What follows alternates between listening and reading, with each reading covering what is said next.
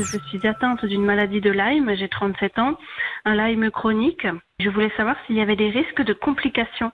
On parle souvent d'obésité, euh, de diabète, etc.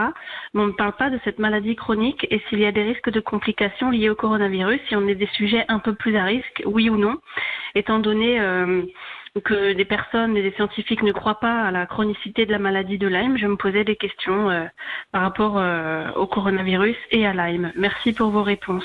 Au revoir. Bon, qu'est-ce qu'on peut répondre à Cindy, Jimmy? Bah Pour l'instant, il faut être honnête de dire qu'on ne sait pas. tout ce qu'on sait, c'est que les formes sévères et à risque, c'est les personnes plutôt âgées, les gens qui ont des antécédents cardiovasculaires, pulmonaires, les gens qui ont des pathologies chroniques avec de l'immunodépression. Pour la maladie de Lyme, pour l'instant, aucune information n'est remontée, mais peut-être que nous aurons des données supplémentaires dans quelques semaines ou quelques mois.